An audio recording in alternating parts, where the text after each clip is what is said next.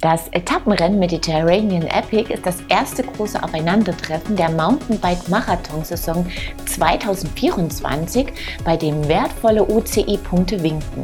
Wir zeigen die schönsten Bilder. Davor aber seht ihr den Test eines schnittigen E-Enduros von Yeti, dem 160e.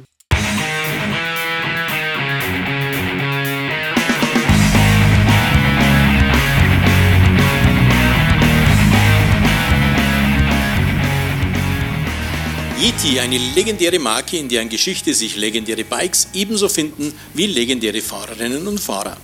Das 160e ist das erste E-Mountainbike von Yeti, das 160e Turk das Topmodell. Das attraktiv gestaltete Rad richtet sich an E-Enduro Racer und setzt auf Shimanos EP801 Antrieb, der sich noch spritziger als der EP8 präsentiert und fünf Unterstützungsstufen bietet. Der 630 Wattstunden Akku ist im Unterrohr verborgen. Der Carbonrahmen ist sorgfältig gefertigt, sein Sixfinity Hinterbau mit sechs Gelenken bietet 160 mm Federweg. Gesteuert wird er von einem Fox Float X2 Factory Dämpfer, Partnerin an der Front ist eine 38 Float Factory Gabel mit 170 mm Hub. SRAM steuert in Form der XO Eagle Axis Transmission die Schaltung, mit der Reverb Axis die Variostütze und mit den Code RSC die Bremsen bei. Vorne wie hinten ist eine 220 mm Scheibe montiert. Mit den HX 1700 steuert DT Swiss die 29 Zoll Raufräder bei. Die Bereifung kommt von Maxis. Vorne ein 2,5er Assegai, hinten ein 2,4 Zoll breiter DHR2. Beim Sattel setzt Yeti auf einen WTP Silverado. Am 50 mm langen Bergtech Vorbau ist ein 800 mm breiter Yeti Carbonlenker verschraubt. Schönes Detail, das Kabel von der Shimano Remote zum Display verläuft in seinem Inneren. Ebenfalls schön sind die One-Up-Kettenführung mit integrierter Zugführung und das kleine Loch unter der Dämpferaufnahme. Dadurch sammelt sich an dieser Stelle kein Wasser. Gewogen haben wir das Bike mit 23,50 Kilo, 12.999 Euro kostet es. Wie schlägt sich das Bike mit seinem ausgeglückten Fahrwerk in der Praxis?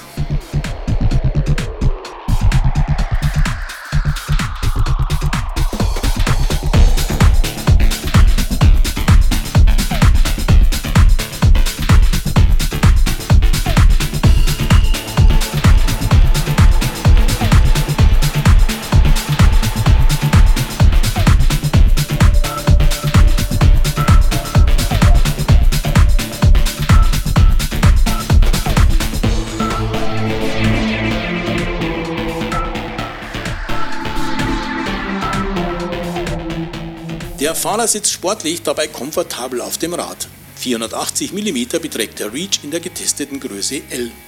Dank 78 Grad Sitzwinkel pedaliert man druckvoll, beschleunigt das Yeti spielerisch.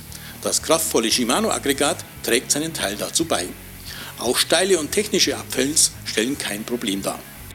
Der Hinterbau agiert beim Klettern sehr antriebsneutral, der Umlenkhebel des Hinterbaus ist dabei nach oben gedreht. Wenn er im Verlauf des Federwegs nach unten dreht, verringert sich der Anti-Squat-Wert und das Fahrwerk meistert im Downhill gröbste Schläge souverän. Zur prima Abfahrtsperformance trägt neben dem gut funktionierenden Fahrwerk der flache Lenkwinkel von 64 Grad seinen Teil bei. Das 160e liegt seelenruhig auf dem Trail, lässt sich dank steifem Rahmen präzise um jede Kurve steuern. Sind sichere Bremsmanöver gefragt, gefällt die Code RSC mit mächtig Bremskraft bei guter Dosierbarkeit. Die Schaltung arbeitet präzise, die Belegung der Tasten kann man per App ändern. Auch die Axis Sattelstütze funktioniert bestens, gewährt mit 170 mm Hub generöse Beinfreiheit. So fühlt man sich in technischen und rasanten Abfahrten gleichermaßen sicher auf dem 160e und freut sich in jedem Anstieg über seine Power und Dynamik. Yeti bietet mit dem 61e Turk ein wunderschönes E-Enduro an, das rundum Spaß macht und gerne mit Tempo durchs Gelände gejagt wird. Es ist top ausgestattet, dafür muss man aber auch ordentlich in die Tasche greifen. Ein Los, das es derzeit mit vielen Top-Modellen teilt.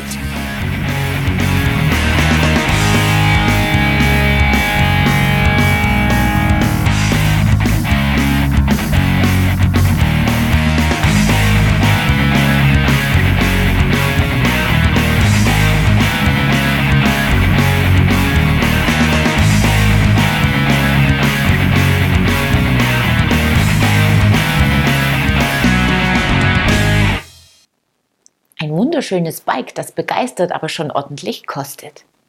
Willkommen bei Bike TV, eurem Videopodcast rund ums Rad. Bevor wir euch mit zum Etappenrennen nach Spanien nehmen, haben wir auch in Episode 460 einige News für euch. Richies legendärer Road Logic Rahmen ist zurück. Den klassischen Stahlrahmen mit feinen Details gibt es für Felgenbremsen als Road Logic Disc und als zerlegbaren Road Logic Breakaway. Viele Fans haben sich die erneute Aufnahme der Rahmensets ins Portfolio von Ritchie gewünscht. Liet erweitert sein Sortiment um die Endurance-Kollektion, die für Cross-Country-Rennen bis hin zu ausgedehnten Graveltouren entwickelt wurde. Neben Helmen umfasst sie Jacken, Westen, Trikots, Trägerhosen und Handschuhe, alle für Männer und Frauen erhältlich. 16,2 Kilo in der leichtesten Ausführung soll das brandneue Focus VEM Squared wiegen.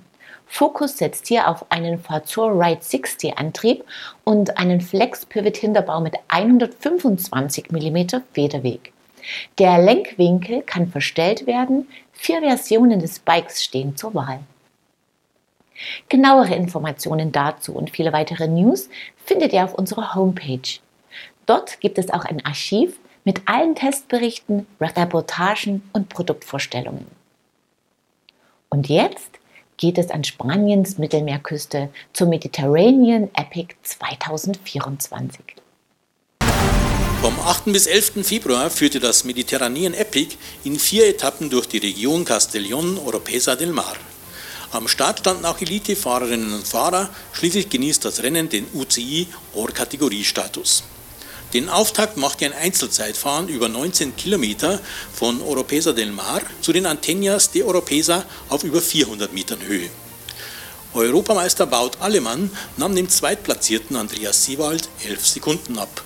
Dritter wurde Sergi Monteson Gutierrez. Bei den Damen gewann Therese Andersen die Etappe vor Janina Wüst und Rosa van Dorn.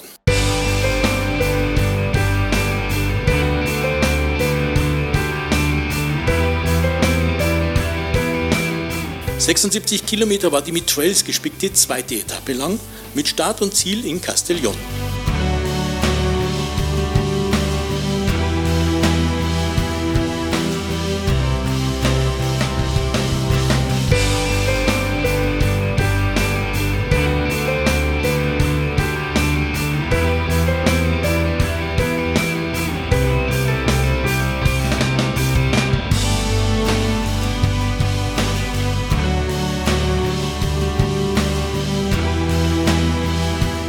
Alemann konnte erneut gewinnen, Georg Egger und Marc Stutzmann folgten auf den Plätzen.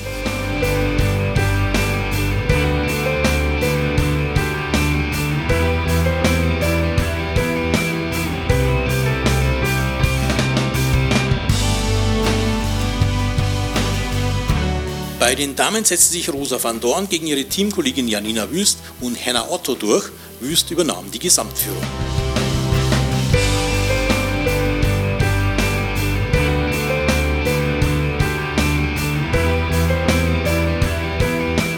105 Kilometern markierte die dritte Etappe den längsten Tagesabschnitt des Mediterranean Epic 2024. Ein Rundkurs von und nach Oropesa del Mar.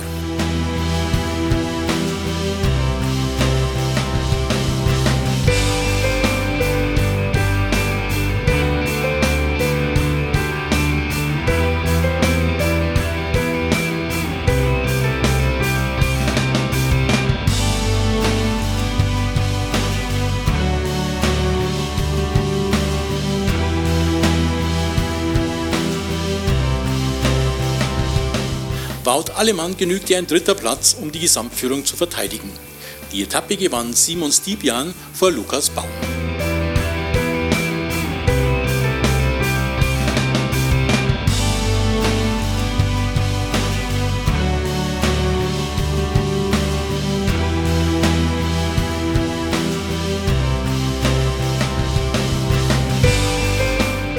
Amerikanerin Hannah Otto holte sich ihren ersten Sieg in Europa und schob sich auf den zweiten Platz der Gesamtwertung.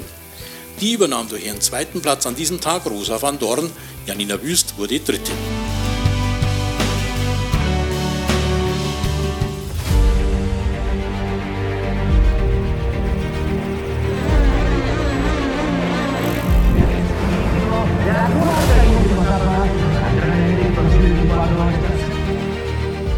Auch die abschließende Etappe startete und endete in Oropesa del Mar. 52 Kilometer war sie lang.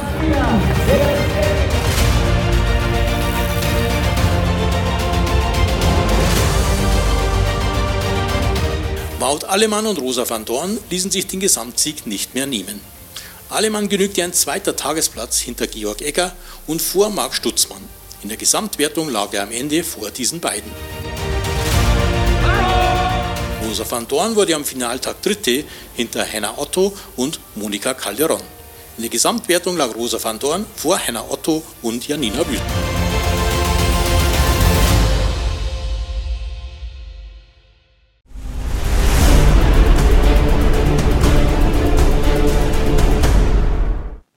So macht ein Saisonauftakt Spaß. Schöne Landschaft und gutes Wetter, was will man mehr? Damit sind wir wieder am Ende einer Episode angelangt. Wie immer gibt es etwas zu gewinnen und zwar eine coole Cap von SRAM. Wer sie sich aufsetzen will, muss mir einfach die folgende Frage richtig beantworten.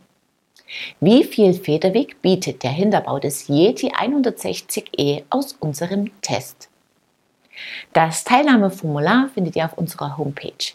Tragt eure Antwort einfach ein. Unter allen richtigen Einsendungen ziehen wir die Gewinnerin oder den Gewinner. Für das Gewinnspiel aus der letzten Episode haben wir das bereits getan. Adrian Lübke kann sich über die zwei Trinkflaschen von Primus freuen. Viel Spaß damit! Wir sehen uns ab Mittwoch, den 28. Februar wieder. Unter anderem zeigen wir euch dann den Test eines Merida Silex 7000 Gravel Bikes. Ich freue mich, wenn ihr dann wieder dabei seid und reinschaut. Bis dahin, ciao und auf Wiedersehen.